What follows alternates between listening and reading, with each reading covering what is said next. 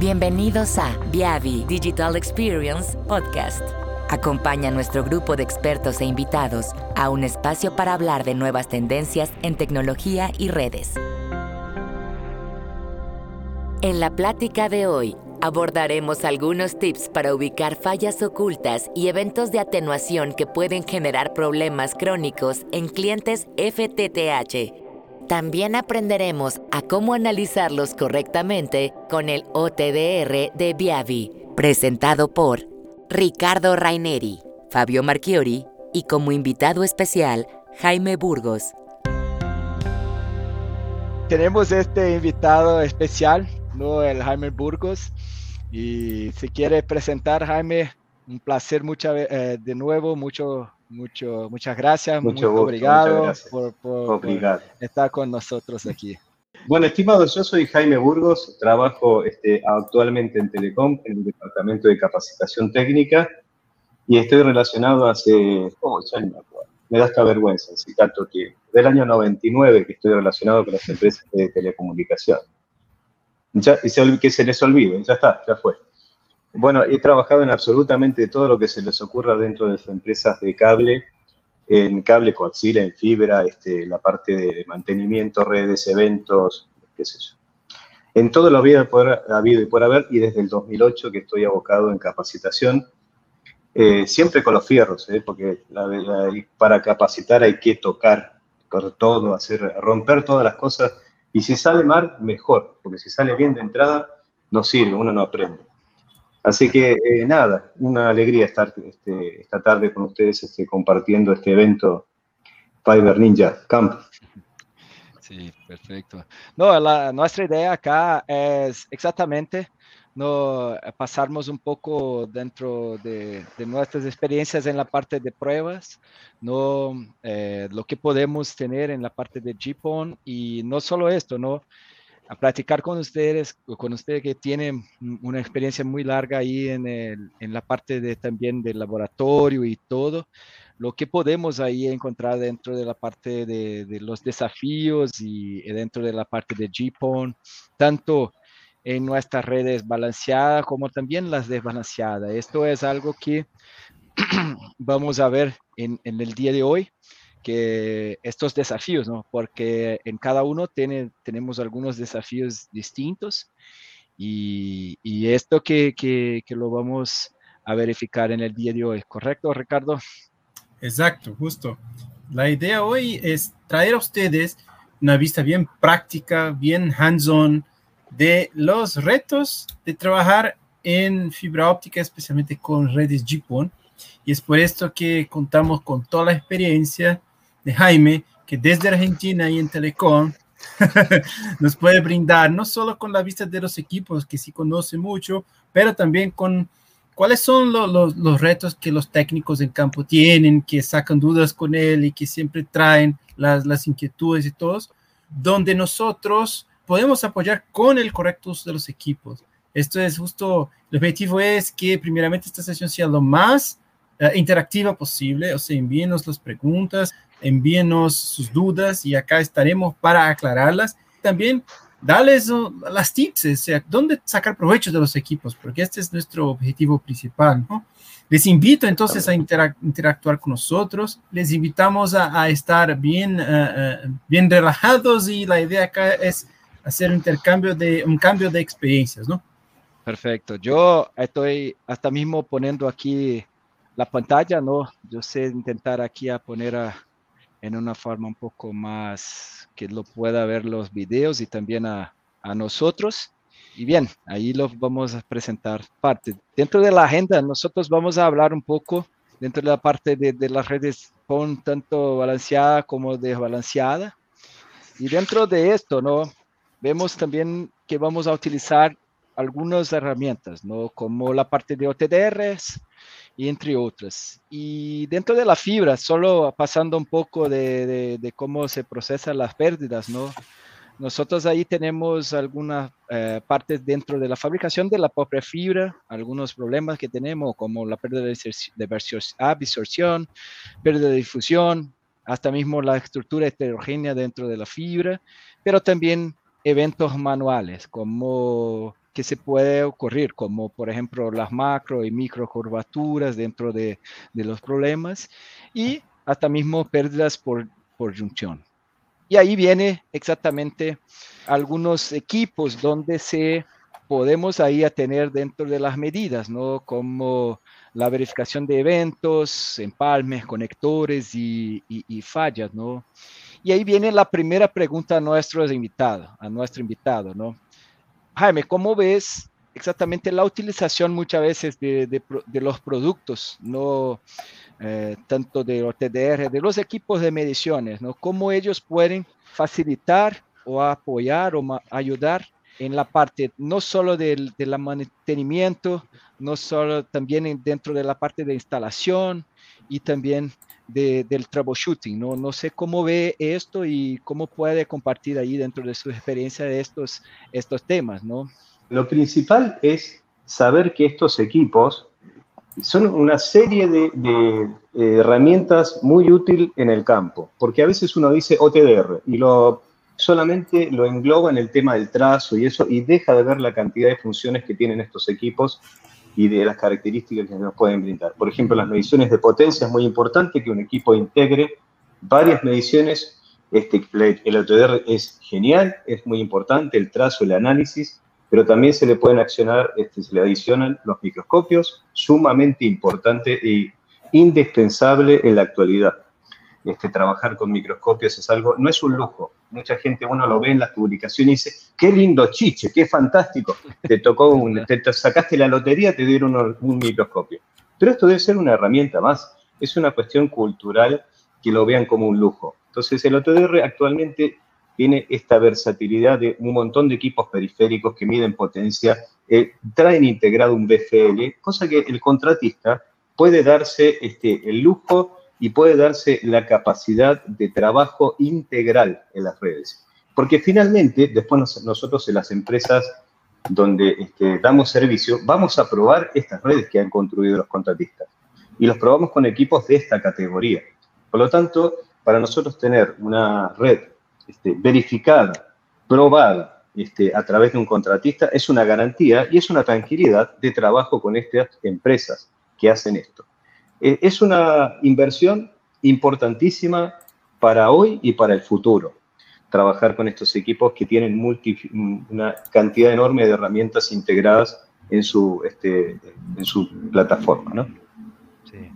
Ese, ese es un tema así bastante interesante, ¿no? Que tenemos así muchos ejemplos o casos de cómo comentaste, ¿no? Es algo así cultural, que nosotros de muchas veces tenemos que tomar en cuenta esta necesidad, porque un, conector sucio o una, algo, eh, un, generalmente un conector sucio, sea el alambre o el, el, femia, eh, vamos a tener problemas, ¿no? Como yo creo que Ricardo tuviste una vez, ¿no? En un problema en un cliente cuando estaba haciendo un troubleshooting de, de un despliegue en una red de GPON que no estaba sincronizando una VLT, ¿no, Ricardo?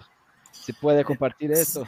Sí es, Fabio, sí, me, me, me, me recuerda este caso que era un, un, técnico de un grupo que recién habíamos hecho una capacitación y este, este técnico eh, debería tener su que, eh, asimilado, pero al final me llamó y dice, tengo una ONT que no sincroniza. ¿Qué, puedo hacer?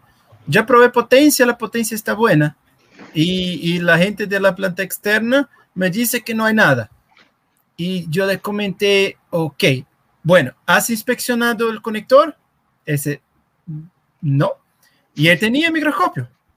Después, ah, ok, yo sé que tienes un power meter PON. ¿Has chequeado la potencia del 1310? no. Entonces, e, e, era, era, una cuestión de, de, que no eh, tenía las herramientas, pero no estaba alineado al proceso. Y al final, cuando hicimos la inspección, ya se puede imaginar cómo estaba el conector. El conector de la ONT estaba totalmente sucio. Y cuando se, se, eh, se midió la potencia del 1310, que debería estar alrededor de, Jaime, corríjame por favor, pero normalmente las ONTs transmiten el 1310 alrededor de 1,52 dBm positivo, ¿no? Bueno, ahí en las ONT es, bastante importante tener en cuenta que eh, la transmisión es, la que más sufre, ¿no? Porque es 1310. Y sí, es un factor a tener en cuenta 2, 3, 3 dB de transmisión que debe ser lo suficientemente, digamos, grande para llegar al puerto de la OLT y captar la sensibilidad de la OLT. Es muy importante el tráfico inverso. Exacto, y era justo eso que estaba pasando. ¿Por qué? Como la, ONT estaba en, transmitiendo, eh, eh, que debería transmitir entre dos positivos más o menos, el power meter, cuando yo le pone el power meter en los dos puertos, el 1310 y, y, el, el, eh, pone en modo true para ver cómo transmite la ONT y nos brindaba menos 0,5 dBm. O sea, estaba muy baja la transmisión de la ONT debido a que el conector estaba sucio. Y al final lo que pasó es que la señal, cuando esto pasa, la señal que llega, llega tan atenuada en el puerto LT que no lo reconoce como un dispositivo válido, lo reconoce como, una, o, como un dispositivo rogue. Y al final no sincroniza. y, ¿cómo, ¿cómo hacer? Esto es un troubleshooting que con la herramienta correcta, pero con el proceso correcto, se hace en cinco minutos, correcto. Como bien mencionas. Pero si, ahí también, Ricardo, ¿no? Exactamente. Aparte de que tener en cuenta algo muy importante, que la transmisión eh, solamente se genera en la ONT cuando hay recepción. Por lo tanto, es importante tener un equipo que haga un puente. Porque no se puede medir el 1310 si no hay llegada de transmisión en 1490 y la lectura interna que tiene la página interna de la ONT, con total certeza está dando la potencia que genera la ONT, sin embargo, esta por el conector sucio o obstruido no es la que sale de la ONT. O sea, cuando se hacen lecturas que los contratistas a veces dicen, no, pero yo ingresé a la página interna y dice ahí 2 dB y medio, 3 dB, porque esto varía, no es un equipo exacto. Pero por supuesto, esa es la potencia que sale, pero no es la que sale del conector, o por lo menos no es la que entra al conector. Así que es un equipo intermedio, es muy importante porque si no, no se pueden hacer estas mediciones. Exacto, y, esto es un, es un, caso que pasa muy comúnmente, ¿no, Fabio? Que la gente nos pide soporte. Esto ha sido, ha sido reciente, entonces, mira, yo voy a llevar este al, al, al campo, porque es algo que muchas veces... Y, esto varía de empresa a empresa, por ejemplo, hay empresas que a veces los técnicos llevan cuatro o cinco NTs en el, en el, eh, en, en el auto, y entonces lo cambia hasta que una funcione. Pero no es eh, el correcto es que lleve una, porque una debe funcionar. Porque si no está buena, eh, reemplaza una, no varias, ¿no, Jaime? Esto es lo que vemos. Y ahí es una cuestión de proceso. ¿Cómo el proceso es tan importante? Porque no adelanta tener los equipos, pero hay que, hay que, eh, los equipos hay que estar en un proceso que el, el técnico de la contratista los, lo, tenga en mente y lo haga, ¿no? Este es muy importante. Hay casos También hay que tener ahí, perdón, hay que tener en cuenta que los muchos contratistas utilizan un medidor de potencia con sensor, por lo tanto están acostumbrados a medir a pesar de las condiciones del conector, porque mide por sensibilidad. Entonces, y esto no es lo que sucede con una ONT, que sí necesita el vínculo al conector. Ahí hay un vínculo de eh, núcleo a núcleo, muy distinto de lo que pasa con un medidor de potencia que tiene un sensor. En cambio, los medidores que tienen puente tienen un conector interno, por lo tanto, ellos están leyendo correctamente la potencia que atraviesa este núcleo a núcleo. Sí. Exacto. Eh, tanto que yo eh, ya tuve así algunas, algunos reportes de gente, de, de, de a veces de, de personas que hablan que a veces los técnicos tienen la herramienta, pero no utilizan. Tienen la, todos los kits de limpieza de la fibra, pero muchas veces no hace la limpieza porque es una cuestión de, de proceso, como comentara Ricardo, ¿no? Entonces, así es algo que estamos aquí proponiendo ¿no? y promoviendo exactamente estos procesos, ¿no? Los, no solo de la parte de medición, pero también de la limpieza de la fibra y todo. Ya vi algunos videos tuyos, Jaime, de, mostrando que tiene suciedad no solo en la parte de, del, del, del macho, pero también en la parte de los conectores dentro de un, de un ruchador o de un, de un OLT, ¿no? Que es también... Exactamente. no, tenemos que hacer la limpieza en los dos. Yo siempre hago Exactamente. Los equipos este, tienen que ser, hay que tener un checklist, porque eh, si bien las empresas eh, que entienden de esto invierten en los accesorios y las herramientas para los contratistas, Estos no tienen una vida ilimitada. Entonces, por ejemplo, los lápices de limpieza, que son sumamente útiles, bueno, se acaban. Y, este, y a veces, muchas veces la gente no tiene esta reposición de este tipo de herramientas para poder limpiar exactamente estos de one click. No tienen la reposición y, este, y bueno, continúan sin la herramienta. Entonces el procedimiento de manejo cuidadoso de los conectores, de solamente manejarlos sin tapón cuando lo voy a conectorizar y manejar las ONT cerradas hasta el momento de conectorizar, previene el desgaste de estos artículos que después son necesarios en momentos que no se pueden intervenir. La ONT hay que abrirla para intervenir el conector si no se puede limpiar con un lápiz. Algunas son fáciles de abrir y otras no, y hay gente que no tiene el expertise. Así que el procedimiento de cuidado es lo primero, esencial. Y otro tema que ahí nosotros ahí también utilizamos mucho, ¿no? Ahí vamos a ver en, el día de hoy es la parte del OTDR, ¿no? Donde la idea del OTDR es exactamente apoyar y verificar no solo toda la parte de troubleshooting, pero también hacer una caracterización de, dentro de las fibras, de, con las pérdidas de los eventos que vamos a tener. ¿no? Este más para que tenga un ejemplo de la traza de OTDR, donde esta es nuestra nueva GUI que recién lanzamos, la GUI 2.0, que nosotros vamos a mostrar también. Y vamos exactamente a, a verificar no solo el diagrama, de, en blocos, como también todo el trazo del OTDR. Entonces, este te permite, en nuestro TDR, permite exactamente hacer los dos y el diagnóstico en los dos. Y vamos a ver que muchas veces uno es bastante importante, a veces por facilidad de tener este que llamamos de Smart Link, de tener los diagramas en bloco, pero el trazo también es muy importante. Usted analizar el trazo, saber cómo analiza el trazo, es, es muy, muy interesante y muy importante. Ahí, Jaime, tengo una pregunta acá para ustedes. ¿Cómo ve dentro de, de una, la parte de PON, o sea, de, de la red PON, toda la parte de los presupuestos de potencia podemos hablar tanto en las redes balanceadas en este primer momento, pero también vamos a hablar un poco en las redes desbalanceadas enseguida. Pero ¿cómo ves esta importancia de tener los cálculos y los presupuestos en las redes de eh, los presupuestos de potencias en estas en redes PON? ¿Cómo, cómo ves esto? Bueno, esto es sumamente importante porque eh, a veces hay que mirarlo en los dos sentidos siempre. Los cálculos de potencia y presupuesto realizan una correcta, digamos, un correcto diseño, hacen que la gente pueda diseñar correctamente, pero el que implementa esto debe cuidarlo, porque no es solamente mirarlo del aspecto de la sensibilidad de la ONT. Muchas veces la gente que cuando hace estas redes, por ahí obvia el tema del presupuesto, dice, bueno, si a mí me da tal valor y está dentro del rango del trabajo de la ONT, entonces también funciona, porque realmente la ONT son como muy este, robustas, ¿no? Entonces, hay valores que, realmente uno se sorprende, menos, 26, menos 27, ¿cómo puede estar funcionando este servicio? Sin embargo, es un aspecto que hay que cuidar muchísimo, dado que esto es lo que da la posibilidad de crecimiento también ¿no? a otras tecnologías. Entonces el presupuesto óptico es acotado y acá cada DB cuenta. Eh, eh, quizás mucha gente que tiene tareas en múltiples, como en redes HF, HFC o redes de cobre, o donde están midiendo dB, donde un dB o dos dB son como nada, o sea, es que el, equipo lo mueve un poco y cambia un dB y medio y nadie se asusta. Este, e incluso la gente se ríe, mira, esto mide 13 y ahora mide 14. Y miran como dicen, bueno, ¿qué no es nada. Pero en óptica es sumamente importante un dB. Un dB, un dB y medio es una importancia enorme, entonces debe cuidarse mucho.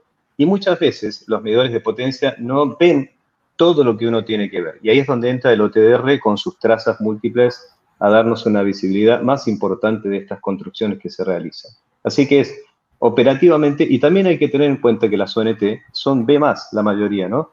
En muchas partes se está trabajando con B+, así que no tienen potencia ilimitada, y no sé si a ustedes les ha pasado, pero hay veces que la gente dice, mira, corregí 5 dB la recepción, pero la transmisión ni se movió. Pero claro, esto no funciona como un cable modem que tiene transmisión y recepción asociada. No es lo mismo. Este, yo realizo pruebas acá con atenuar 10 dB en recepción y la gente dice, pero la transmisión, ¿por qué no se movió 10 dB? Bueno, no sé, eso no lo puede hacer. lo que cambia es la sensibilidad de la transmisión en el puerto de la OLT. Así que sumamente un tema, un tema importantísimo que hay que verlo más allá de que funcione la ONT o no. ¿eh? Es ver que todo encuadre y que además las transmisiones en velocidad, en las correcciones PEC, todas estas cosas cuentan, ¿eh? no solamente que la ONT quede en el límite. Sí, y, vale, y, si me permite, Fabio. Claro. Acá es, bueno, estamos en un Fiber Ninja acá, entonces el objetivo acá es que nosotros quedemos en un Fiber Ninja, ¿vale? Un Fiber Ninja hoy, para hacer un Fiber Ninja, sin OTDR es imposible. Jaime, dime si es posible ser un Fiber Ninja sin un OTDR hoy. Yo creo que no. Es como un ninja sin katana, es una cosa rarísima. Exacto, pero, pero sí. Es como un gaucho sin el mate. sí, vale. Como un brasilero sin su cerveza en el ahí mirando el partido. Es una cosa asociaciones. Exacto. Y otro, y otro importantísimo también, para poder manejar un OTR, es importantísimo saber el concepto de presupuesto de potencia, porque el presupuesto, el cálculo presupuesto potencia es como un mapa a mí, es como mi guion, con lo cual yo voy a probar la red con el OTR y yo voy a saber si estoy en el camino o si tengo que hacer correcciones de ruta. ¿No, es esto, Jaime? Sí, este, quizás ustedes este, están muy acostumbrados a estar todo el día hablando de esto con gente que se sigue el OTDR, mi amigo, mi amigo el OTDR, mi amigo el OTDR Ninja. Pero muchas veces uno esto lo conversa con el contratista y dice, ¿yo para qué quiero un OTDR? Si yo mido con el Power Meter que me pasó mi amigo de este, Sean Shaw, y, y es fantástico esto. Pero resulta que es una herramienta espectacular, porque incluso ahora cuando vayamos a la maqueta más tarde, te permite trabajar anticipándote. Y es una cuestión que los contratistas quizás no han tenido en cuenta. Permite trabajar incluso antes de que haya potencia óptica. Y esto es una cuestión de aceleración en el trabajo, verificación de lo que estás haciendo. Porque todas las obras, ustedes saben que la mayoría se, validan con Power Meter por una cuestión de rapidez y además de capacidad del OTDR, ¿no? Porque los OTDR tienen que ser capaces de medir estas redes tanto balanceadas como desbalanceadas. Y después uno, por supuesto, llega con un OTDR y encuentra todo lo que no se arregló en el primer momento. Entonces, si el contratista puede hacer esta tarea y debe hacer esta tarea, es un valor agregado y es ganancia en tiempo, porque es una sola vez que hace la tarea. Y si la hace bien y lo verifica con un OTDR de marca reconocida, Mejor aún, ¿quién va a dudar de esto? Es solamente inaugurar, dar potencia, levantar la palanca y vamos a cobrar. vamos Exacto, a, porque a, más. Nuestra, eh, tenemos una estadística de campo acá, esto de años que trabajamos ahí apoyando a nuestros clientes, pero un promedio de 30% de las instalaciones de redes POM fallan. O sea, cuando se va a activar el cliente, la ONT no sincroniza por alguna razón. Y de estos 30%, 50% o más están relacionadas a problemas en la capa física, que no se, no, no se pudo verificar solo con una medición de potencia. Y 30% de, de, de fallos de activación van a representar un monto enorme de, de, de, gasto operativo si el OPEX sube. El OPEX, exactamente. ¿Y, cómo reciben las contratas? o por servicio o por acceso.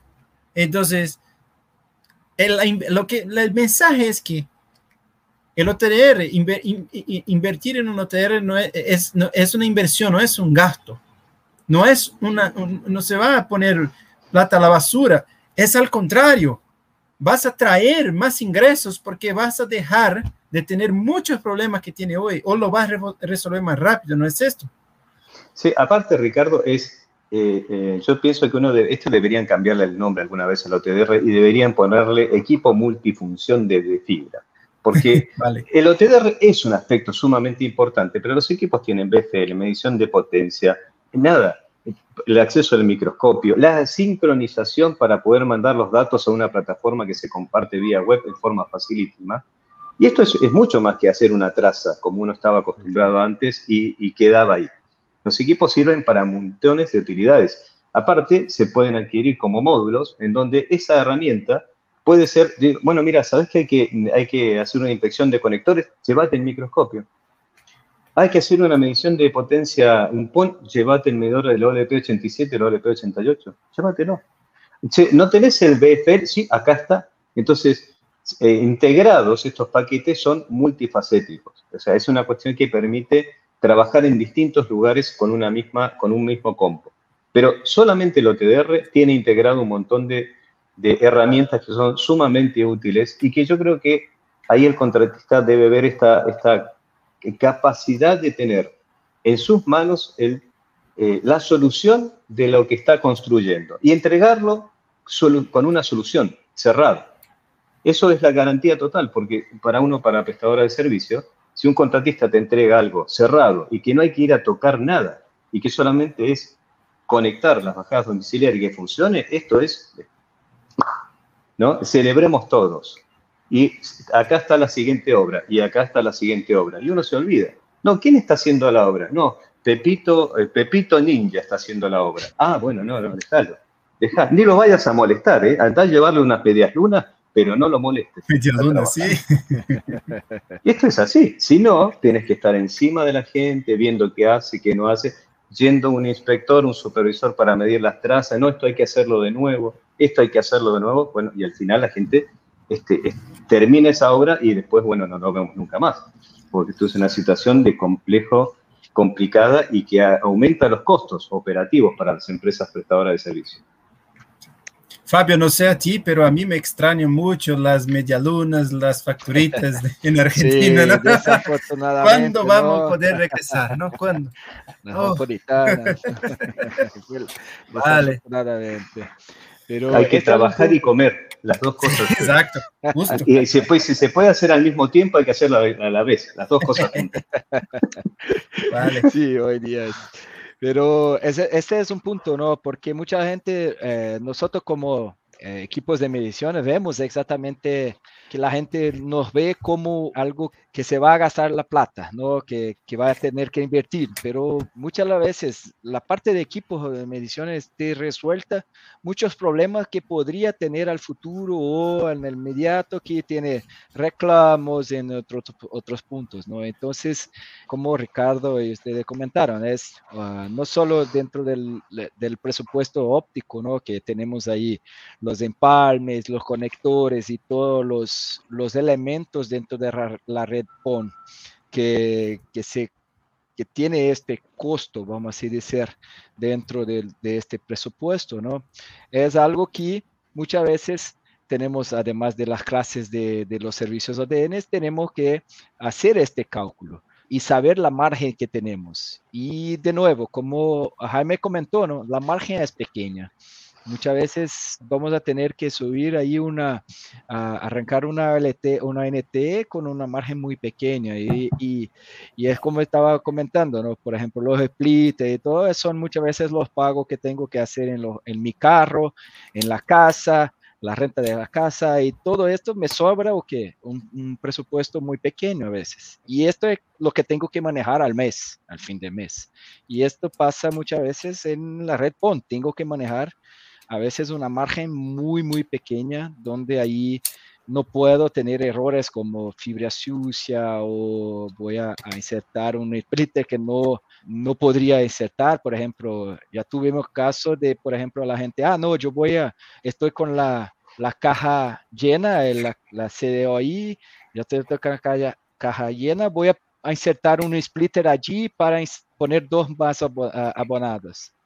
Y al final se queda peor la, la, red, porque está insertando más eventos y la margen está muy, muy, muy estricta, ¿no? Entonces, sí, pero aparte, Fabio, hay que tener en cuenta que uno no puede splitear y splitar porque no es cuestión de potencia nada más, no es cuestión de cuántos clientes tengo por puerto de OLT.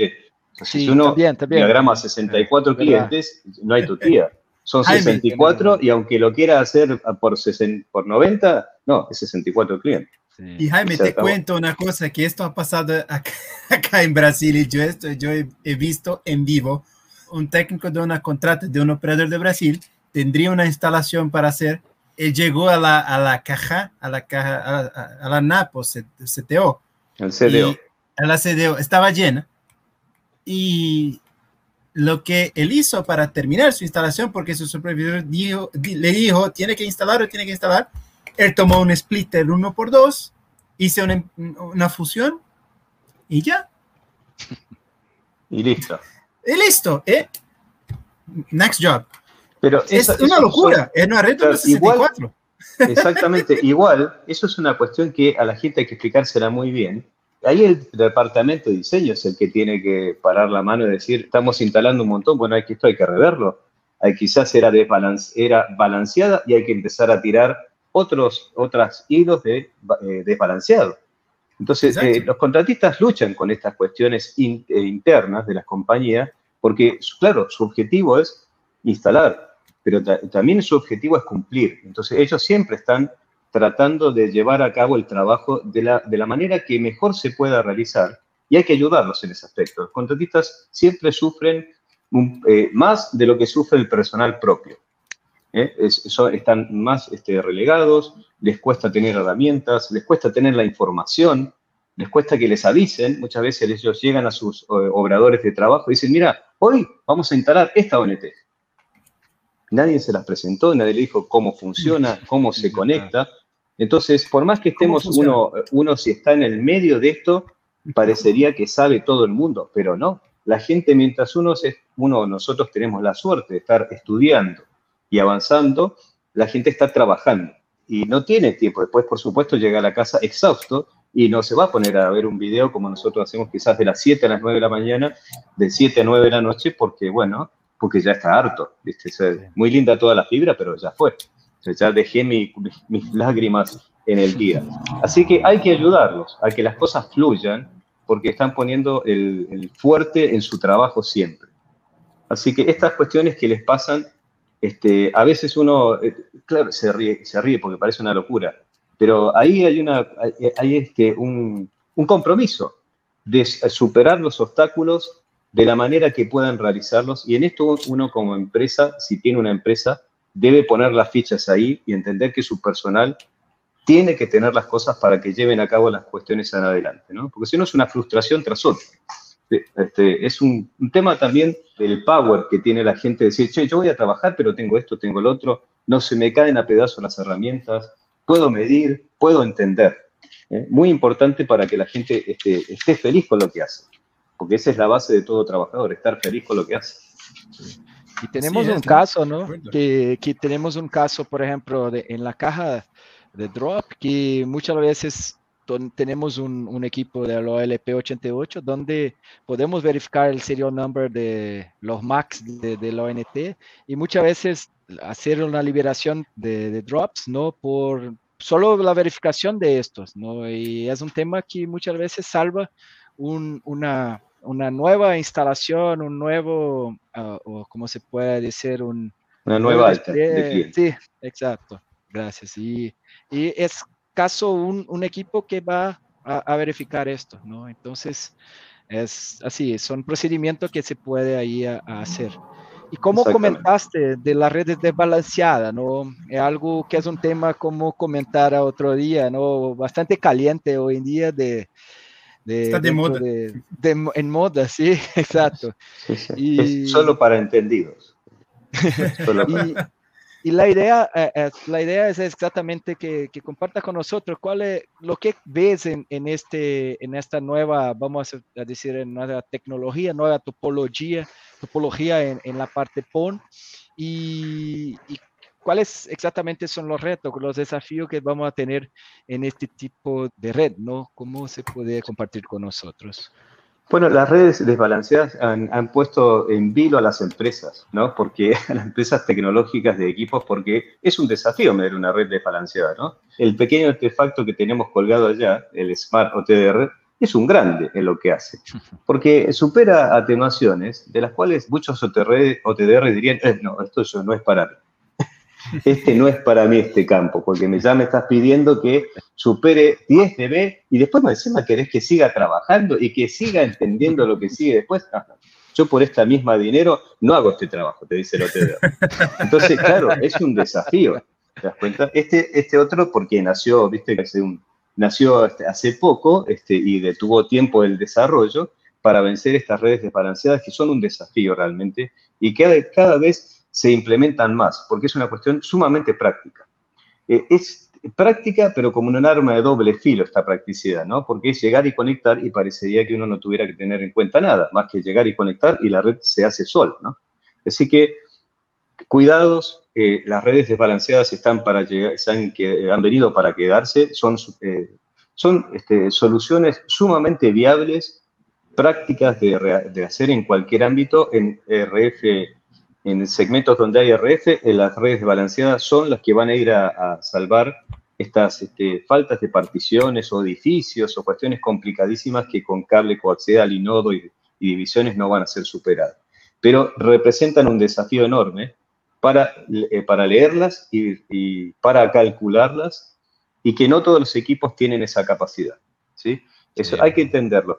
Pero si uno tiene un equipo que puede leer una, una red desbalanceada y puede leer una red balanceada, con total seguridad es un equipo que puede brindar soluciones para redes punto a punto, entonces estamos manejando un equipo que pueda brindar soluciones en un amplio margen de trabajo. Entonces yo puedo trabajar hoy en hacer redes balanceadas, en medirlas, en saber qué es lo que está pasando, luego puedo ir pasarme a la cuadra de enfrente y solucionar redes balanceadas, este, y después ir al otro lado y solucionar un punto a punto. Entonces, un equipo tiene que tener la versatilidad, es un desafío enorme, pero es una red, son tipos de diseño que han venido para quedarse porque es práctico. Esto va a ir evolucionando, ya hemos visto los casos que tienen empresas como, ¿puedo hablar de otras empresas? Huawei, por ejemplo, sí, lo puedo nombrar, ¿no? Sí, ya están haciendo. Huawei, Rotterson, este, todas estas empresas que hacen desarrollos donde tienen estos splitters internos desbalanceados y, y por 8, y después soluciones que integran desde ahí mismo una salida con estos tipos como Huawei tiene esos conectores dobles, porque esto es para crecer. Pero hay que medirlas. No se puede llegar y, instalar esto y decir, bueno, en el nombre del Padre, del Hijo, del Espíritu Santo, y, y funciona, funciona. No, eso no es. Porque después eh, se pagan estas cuestiones en el, en el OPEX, como llamamos nosotros, ¿no? Que tenemos que ir a, arreglar todas estas redes porque el cliente no puede esperar. los clientes tienen que tener un servicio, si lo pagan, lo tienen que tener como corresponde. ¿verdad? Y, esto es un, tema no solo, eh, como comentaron, ¿no? el, presupuesto son distintos, la forma del cálculo son distintos, ¿no? Acá solo un ejemplo muy rápido de un poco dentro, es claro que ahí no, no consideramos el conector o empalme o algo más, pero solo dentro de las de las pérdidas dentro en cada uno de los splitter, pero los cálculos son distintos cuando estamos hablando de la red balanceada versus la red desbalanceada. Entonces, así, y tener, eh, como comentara, ¿no? Tener un OTDR que se pueda tener o, posibilitar que se haga la medición, sea en la parte balanceada y además de esto, hacer también de la balanceada, desbalanceada, es algo bastante importante y que se puede tener, así que tiene que considerar esto como parte de un, de un equipo cuando va a, adquirir, ¿no? Este sería uno de los puntos importantes. Eh, no sé, Ricardo, ¿tiene algo a comentar? Si no... No, lo que iba ahora a sugerir, que ya estamos llegando al final, es pedir a Jaime que nos presente entonces el setup que tiene ahí ah, en su laboratorio. Sí, entonces, Jaime, te pido un favor. Para la gente que no conoce, si puedes mostrar con la cámara cómo es una caja desbalanceada, o sea, las diferencias físicas, para que la gente sepa cuándo tiene que probar una. Ahí vamos a ir para el laboratorio de Dexter. ¿Eh? Ah, Acompáñenme. vale. El laboratorio de Fiber Ninja. El, el Fiber Ninja Laboratorio. Entonces le voy a ir para allá. No, no se puede llamar esto de maqueta, esto es un, un super laboratorio. Todo gracias. Nos da otra dinámica. es verdad. Es otro mundo presentar con la red real. Sí, porque si no, después cree la gente que esto lo, lo, lo pone grabado, ¿viste? Exacto, no, ahí es real, en vivo. Tirando una prueba grabada, ¿viste? La hizo, no, la fue a hacer en un laboratorio, ¿viste? Que sin entrada de, aire. Esto es la verdad de la milanesa, como diríamos acá, ¿no? Que no quise meter dos cámaras porque si no se le complico al, a mi amigo Charlie el gato hacer toda la, pisada de, que pisa 60 fichas y todo. A ver, se vea bien ahí porque yo tengo el retorno medio lejos de acá. No, está buenísimo. Bueno, muy bien. Entonces, acá tenemos una red típica desbalanceada donde está la primera parte, que esto no es splitter por dos, ¿sí? accesos todos de tipo fast connector, o sea, conectorizaciones tipos BNC, ¿no? Lo, lo vamos a mostrar ahí. Esto acá hay un patchwork de 5 metros increíble que se vaya a usar en algunos lugares un patchwork de 5 metros. Imagínate el desafío. Para, y, bueno, uno TDR ya lo, lo, mira y muere, digamos. Entonces tenemos el splitter por 2 acá inicial, generalmente, vanos, en este caso este vano es un vano de 80 metros, luego tenemos una 70-30, este, con las reservas atrás, 70-30, 70-30 y splitter por 8 final. Acá hay algunas modificaciones en algunos diseños, como por ejemplo llevarlo a, en vez de 70-30, llevarlo a 50-50, para que estas dos cajas queden balanceadas. ¿eh? Porque lo, estas cajas, generalmente, esta queda más alta en atenuaciones. ¿Quieren que muestre debajo la caja? Es bueno porque mucha gente va a ver, muchas personas que no conocen pueden ver que hay 10 puertos en una caja desbalanceada, ¿no? Porque es un doble splitter ahí, de, ahí dentro de la caja, ¿no? Exactamente. Creo que lo llevo más cerca. Yo, yo puse también acá el diagrama para que lo comparen exactamente lo que está comentando también. Sí, Fabio está compartiendo el diagrama también. Pero sí, ah, sí está buenísimo. ¿Ves? Ahí tenemos el ingreso, la salida y el splitter por 8. Un ingreso, la atenuación o, o el porcentaje de potencia del 30% en este caso es lo que después se deposita sobre esta este, splitter por 8 y el 70% de energía es el que sale de la caja.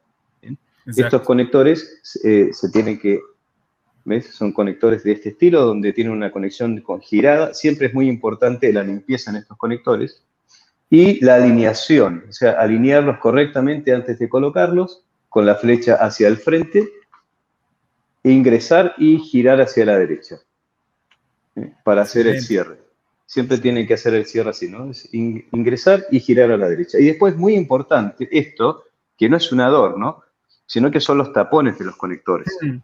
Estos tapones de los conectores son los que deben siempre quedar ensamblados para evitar que esto se llene de polvo, porque en alguna maniobra de esto uno debe poder tapar nuevamente la caja.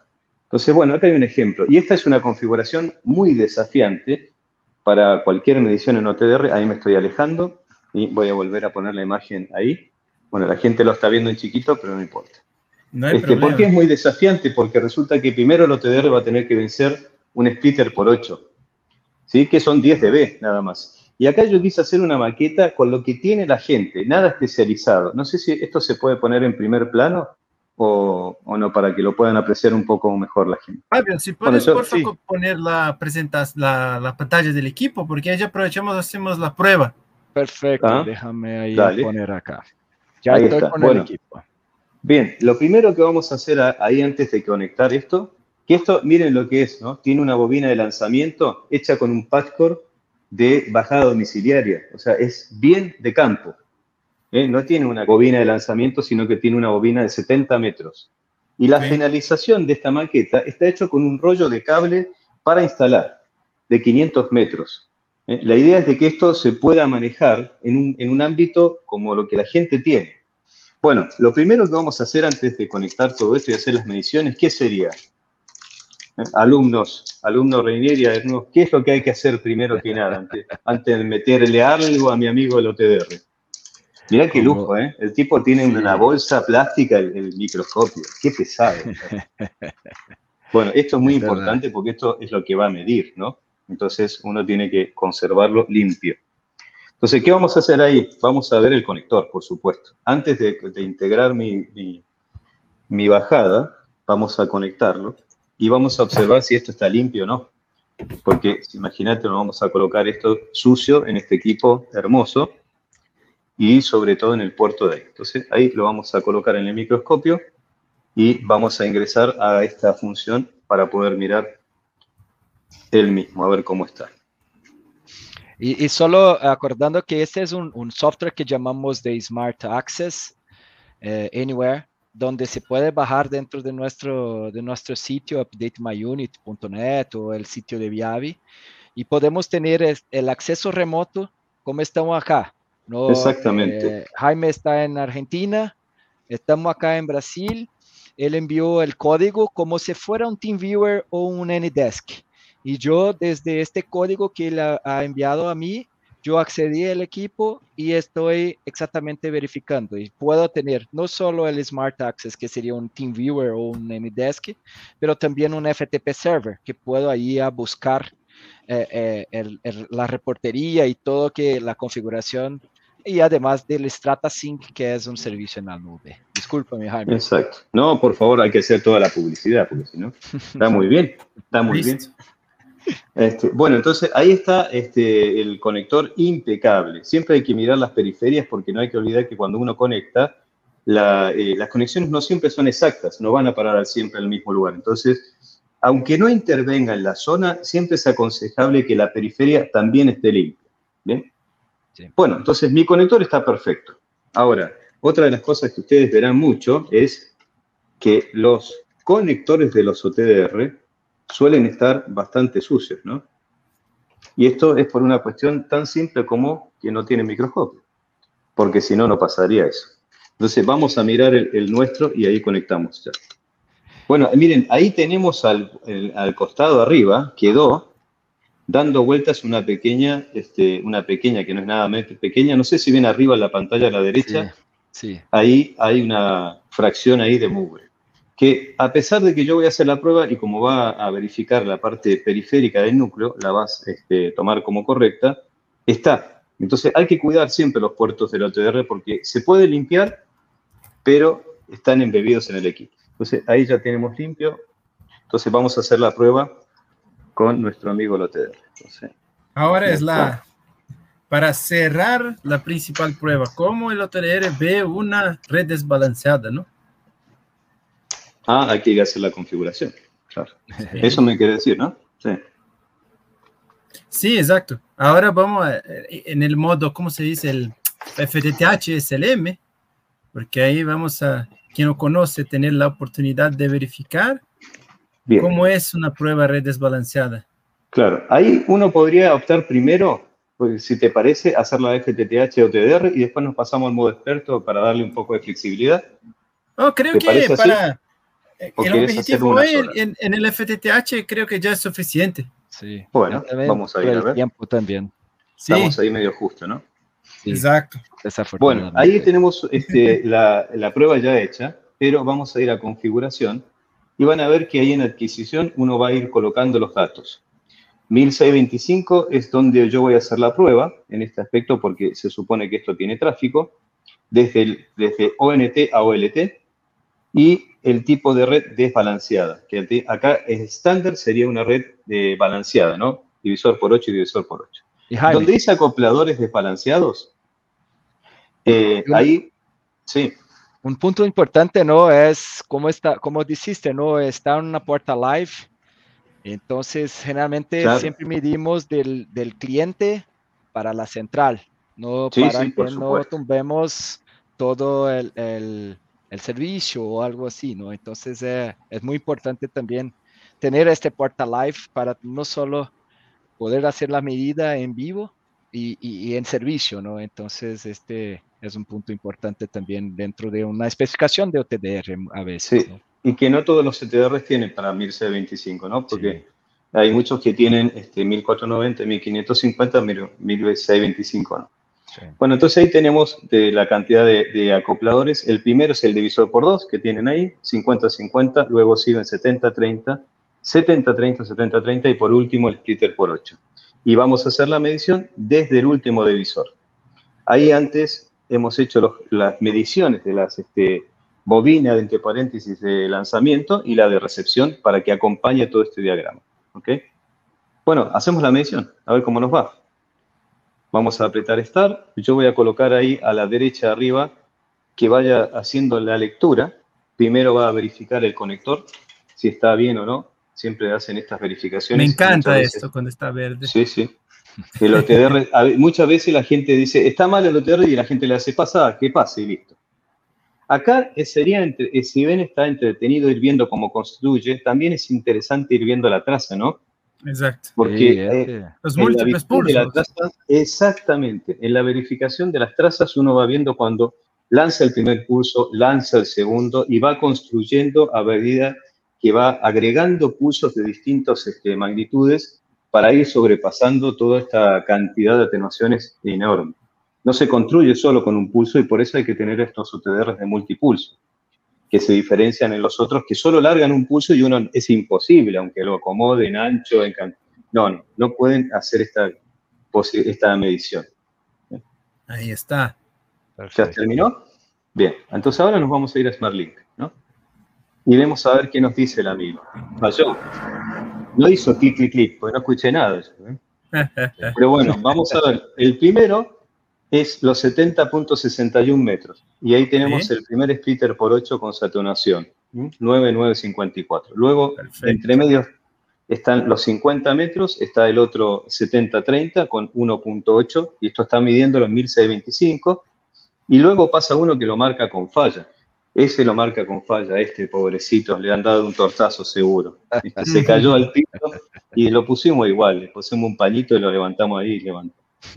Después tenemos el otro es 70-30 y pasamos al 50-50 y tenemos el final, la finalización. ¿Bien? Excelente. Excelente, muy bien. Bueno, no tan bueno porque ahí tenemos uno que Sí. está... Sí. Y este es el objetivo, ¿no? La TDR está demostrando que hay un elemento ahí que está perdiendo 5 dB que puede, puede estar sacando todo su presupuesto de potencia al final, ¿no? Exactamente. ¿Tenemos tiempo para hacer la prueba doble? ¿O estamos fritos ya? Estamos un Creo que este, fritos. llegamos al límite, desafortunadamente. A mí me Está muy encantaría bueno, continuar ¿no? haciendo todo acá, uf. Está muy bueno. pero yo creo Bueno, que... mientras, mientras ustedes hablan y la la la la, yo tiro la prueba. ¿eh? Está bien, total, perfecto, entonces, ya. Sí, ustedes digan, viste, vayan presentando y acá con ustedes, yo tiro la prueba doble y cuando terminen de hablar va a estar la prueba doble. No, perfecto. No, la, la idea es, es que es posible con doble y esto cuando en construcción hacer la certificación de la red, incluso buscando las dobleces, ¿no? Eso es, es muy importante. Sí, Pero- y no tener miedo a usar más de, tre- de- más de 30 o 60 segundos, porque están muy acostumbrados a viajar, no sé, a veces pasa que la gente viaja durante cuatro horas para el destino de hacer la prueba y resulta que hacen una prueba de 15 segundos. Digo, qué, hombre, qué apuro, ¿no? Sí, Dejalo que labure el tipo, que se gane el pan, ¿no? Dejalo que haga una prueba. Este, ¿Para qué exigirlo tanto? Así que también eso, y a- mientras más tiempo esté el OTDR haciendo la adquisición, mejor va a ser la, ni- la calidad de la prueba. Así que no es tanto contraproducente. ¿Para un- quiere un saber más tiempo de del eso? café, ¿no? ¿sí? Un tiempo del Exacto. café, por lo menos, ¿no? Un minuto de tiempo de café. Y Nosotros 60 tenemos- segundos, ¿viste? Pero dale un poco de aire al pobre tipo. Se Viajó todo el tiempo, se bancó ir ahí en el mueble, todo ¿eh? muerto de calor. Déjalo que, que ahí que disfrute tirando pulsos. Sí, verdad. Bueno, capaz que terminamos y podemos mostrar ahí el, el doblez. ¿Quién, ¿Quién sigue después? ¿Tenés idea? De no debe Ah. estar diciendo, ya córtela, ya está, ya está. Sí. No, por suerte están diciendo para hacer la- a- a- haga- que hagamos las mediciones que están muy buenas. Que está, Haga- Ah, bueno. Ganamos unos minutos, ok. Ganamos unos minutos. Mirá vos. Ganamos Sí. unos minutos. Bueno, vamos a dejarlo. Yo ni lo miro porque viste que la fibra es como media celosa, ¿no? Como Sí. trabaja el pulso a través de las imperfecciones del, del- del pelo de fibra, este, el tipo hoy día te hace, eh, hoy te hace la inspección y, cinco minutos después dice, no, sabes que no encontré nada, porque me voy a tomar un café. Este, hay que dejarlo ahí también, eh, hacer varias trazas y en esas dos o tres trazas construir la- el, el diagrama, porque si no sale a la primera, hay que pensar que ese pulso no viaja por el mismo lugar en la fibra, ¿no? Entonces va a encontrarse con distintos puntos de reflexión y puede ser que construya distintas cosas. Ah, y ahí está, mira. Qué bueno. Bien, entonces ahí tenemos, vamos a ir directo al, que estaba mucho. Bien, 1310 pasó, 1550 dead. ¿Y eso qué sería para el público ahí asistente? Capaz que Mm. están escribiendo en el chat y dicen, no, ni tengo la menor idea qué será. Entonces, sí, esta va a ser la, la, la, la, la prueba de quién es un Fiber Ninja. Entonces, Exactamente. déjenlo ¿no? al, al ¿Quién chat, es el. Fiber Ninja? Que conteste ahí. office nos va a contestar acá y enviar las preguntas. O sea, Exactamente. ¿Qué pasa? Para que yo tengo acá el láser. Ah, no, esta era de la de Bader. Esta era de otra película. Vale. Bueno, entonces ahí tenemos la prueba. vamos a decirlo igual, porque si no la gente capaz que se va a quedar con la incógnita, no sé qué te parece. vale, no, sí, claro. Bueno, bueno estas diferencias en la longitud, en la atenuación por longitud de onda, siempre corresponden a macrocurvaturas. O sea que increíblemente acá adentro existe una macrocurvatura que puede haber sido en el proceso de armado o en el proceso de manipulación, porque, bueno, no sé, es que lo tengo cerrado. Lástima que no hay tiempo como para abrir y mostrarlo, pero nada, son hilos, están envueltos y pueden sufrir procesos ahí que hagan alguna alteración dentro de la construcción o en la misma conexión.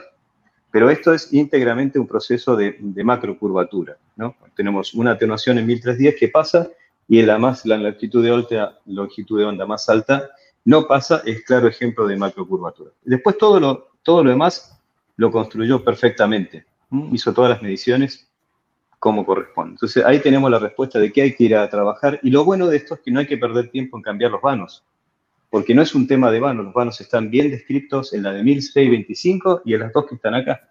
Así que es ir y cambiar la caja. Y eso está bueno, ¿no? Bien, bueno, hasta ahí, hasta ahí llegamos, si no invertimos más tiempo. No, perfecto. Fabio, ganamos extra time acá. ah, sí, Podemos seguir hablando. Sí, así es entonces.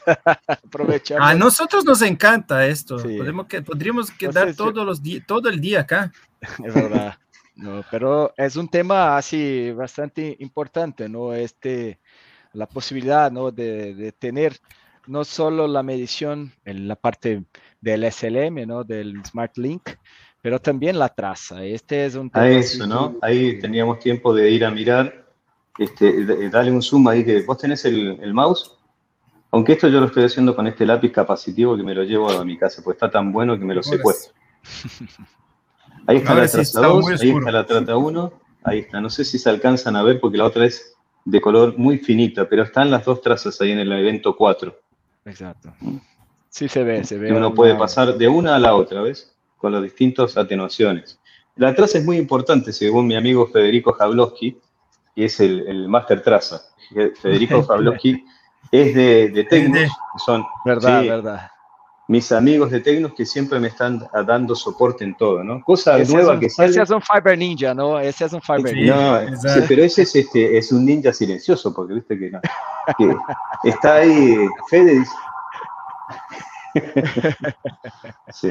Así que bueno, también eh, eh, tan importante tener un soporte eh, de lo que uno compra, ese es otro aspecto, ¿no? Que por ahí no lo hemos tocado acá pero esta inversión tiene que tener detrás un soporte importante que te ayude, la empresa también que acceda a estos equipos como Telecom que hace inversiones importantes en tecnología y este que te permite estar ahí en la cresta de la ola y después tener un soporte, un soporte que te, que te dé respuesta y, backup a todas las cosas que te vayan pasando. Y hay que usar esos soportes, ¿no? Este, hay que usar los soportes de Viavi, hay que usar los soportes, de, en este caso de Tecnus, que es la que nos representa acá para Argentina, en otros lugares tendrán otras, este, y que den solución a estos equipos. No se queden nunca con los equipos que funcionan mal, porque a veces pasan mucho tiempo por una cosa que se puede solucionar con total tranquilidad. Incluso hasta a veces a remoto, ¿no? Una actualización de firmware, por ejemplo. Sí. Incluso ya que mencionas esto, Jaime, eh, Fabio, este, si, si alguien, algún ninja de nuestra, de nuestra audiencia tiene un Smart OTDR, pero no está con esta, con esta GUI, o sea, con esta gráfica, eh, esto está disponible en la última versión de software, eh, que es, para quien tiene un Smart OTDR, es, es gratis, solo hacer el upgrade de firmware y se va a brindar esta vista que en mi opinión personal se, está, se mejoró mucho la experiencia con el equipo, los iconos están bien, bien más, más grandes, está, está muy, muy bueno. Y les invito entonces a, incluso a, hacer el upgrade para quien aún no, no tiene el equipo en esta versión. La tabla de eventos ahí como está muy sí, buena. Ahí está la tabla, está muy buena. Y es, y es gratuita, no, no, es, no hay costo. No, la única cosa que tenemos que tomar en cuenta es, dependiendo del, del, de la versión que está en el momento, ¿no? muchas veces la gente deja, no actualiza los equipos. Entonces les pedimos, caso esté con una versión muy, muy vieja o muy antigua, ¿no? que nos contacte, puede contactar por WhatsApp, por nuestros canales y todo y nos damos toda la guía para verificar y actualizar para la, más, nueva versión, ¿no? Entonces, estamos aquí para esto, para darles el soporte, así como Jaime comentó, ¿no? Del soporte, de, todas las guías, lo que necesiten, pueden contar con nosotros. Jaime, yo, una pregunta. Dime, eh, por ejemplo, esta falla en el split de 70-30 eh, eh, si, si, un técnico uh, en, una contratista, por ejemplo, que está, ha construido esta, esta red sin un OTR, ¿él tiene como saber si este elemento está fallado? Te, te, digo concretamente que no, porque esta falla yo la he dejado ahí a propósito para poder este, mostrar estas cuestiones. Y no, no tiene forma porque si uno lo mide con una lo mide con este, un medidor de potencia, no sale la falla. O sea, y aparte, eh, no, no, lo muestra, no muestra esa pérdida. Ok. Este, entonces no, no lo puede saber. Incluso si uno lo va midiendo, si genera algún pulso, ya sea 1490, 1550, las mediciones están bien. Es una cosa muy loca, ¿no? Pero por esto ustedes saben que la cosa de la fibra es como media celosa para estos temas. Y, este, y da muy bien. Y de hecho, no sé si tenemos algún. ¿Ya estamos muertos de tiempo no? Más o menos. Sí, no, aún seguimos, pero cuando recibimos el, el OK de, de nuestra producción. La producción. ahí cerramos. Ahí cerramos todo. Entonces, bueno, eso por mí te voy jugando. acá tengo, ¿saben qué tengo acá? quería sacarlo por acá. Al final, esto es un evento de Fiber Ninja, ¿no? De Fiber Ninja acá. Tirame las estrellas. Tirame las estrellas Las estrellas. A ver. Incluso no, no, no sé si hay preguntas, pero en el sí, chat. Eso, mientras tanto. Pero estamos acá listos y nos gustaría mucho contestar sus dudas. No sé si alguien de la producción también nos puede. Y dejamos también ¿no? las encuestas. No, no se olviden de hacer las encuestas, de entrar en nuestros canales de, de LinkedIn, de YouTube, y, también de la página oficial de Viavi, que tenemos ahí el Facebook y tenemos todo, datos, eh, guías, todo lo que necesitan eh, para manejar los equipos, tenemos esto en nuestros, en nuestros canales así oficiales. No, vale, esto estuvo muy, muy bueno. Eh, mira, parte de las bromas está muy, muy bueno. Sí, es muy entretenido tener esta posibilidad de poder este, hacer eh, pruebas y todo. Yo, como no, pensé que teníamos más tiempo, no saqué, pero acá tengo una CDO así desmontada, ¿viste? Mm. Ah, este, ok. Y, está, y si esto se conecta, que es una CDO que está en perfecto estado, esta falla no aparece. Pero bueno, quedará para otro evento Fiber Ninja. Perfecto. Seguramente lo haremos. Quizás uno presencial un día, ¿no? Sí, ¿verdad? Cerca. ¿Por, qué no? Jaime, ha sido un gusto enorme tenerlo acá. Muchas gracias por aceptar nuestra invitación. Eh, ha sido de un valor tremendo a nosotros tu experiencia, compartir tu experiencia y, que espero que nuestra audiencia les, les tengan gustado, aprovechado las tips valiosas que eh, nos ha brindado Jaime y Fabio también, con toda la experiencia y y que podamos tener la oportunidad de estar junto con ustedes nuevamente muy prontamente. muy bien. Déjame agradecer. Ah, perdóname. No, adelante, adelante. Más grande tu mundo, más grande tu mundo primero. no, agradezco también, no, todo, eh, eh, mucho gusto también, así conocerte inicialmente, ¿no? Pero así lo veo también muchas veces en LinkedIn, con varias guías, con varias sugerencias, es muy bueno lo que hace y así, este que eh, es muy interesante promover, no, no independiente de marca, pero los conceptos, este que lo estamos trayendo, ¿no? conceptos, que, procedimientos, esto que vale, tiene que ser mucho más, eh, y, y, así nosotros apoyamos con los equipos, pero la idea es esta, ¿no? que traigamos estos conceptos y que podamos ahí brindar con, con esto. De nuevo, muchísimas gracias, mi amigo. Bueno, muchas gracias. Yo quisiera agradecerlos a ustedes por la invitación, por supuesto. Este es sumamente importante y gratificante para uno como profesional. Quisiera agradecer a Telecom por brindarme el espacio, por supuesto, y, todo siempre ayudándonos a trabajar mejor este, consiguiendo los equipos, haciendo todo, a mi base técnica que se portan de 10 y a Tecnus, porque son este, mi soporte directo de que cualquier cosa que se me ocurre, lo llamo ahí a la gente de Tecnus, a Marcelo, a, a Fabio, le digo, ¿sabés que salió esto? ¿Lo tenés? Ya lo voy a buscar. No, no, para que te lo llevo.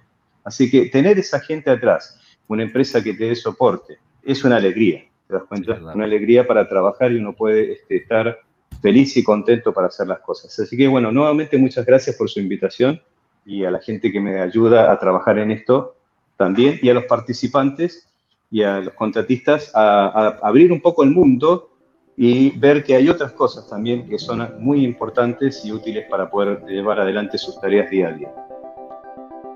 Gracias por acompañarnos. Sigue experimentando el conocimiento de manera digital y no te pierdas nuestros próximos episodios. Recuerda seguirnos en todas nuestras redes sociales y si tienes alguna duda o quieres solicitar una cotización, puedes contactarnos directamente por WhatsApp. Encuentra el número en la descripción. Si quieres conocer más, síguenos en nuestras redes sociales como Viavi Solutions Latin America o visita nuestro sitio web viavisolutions.com.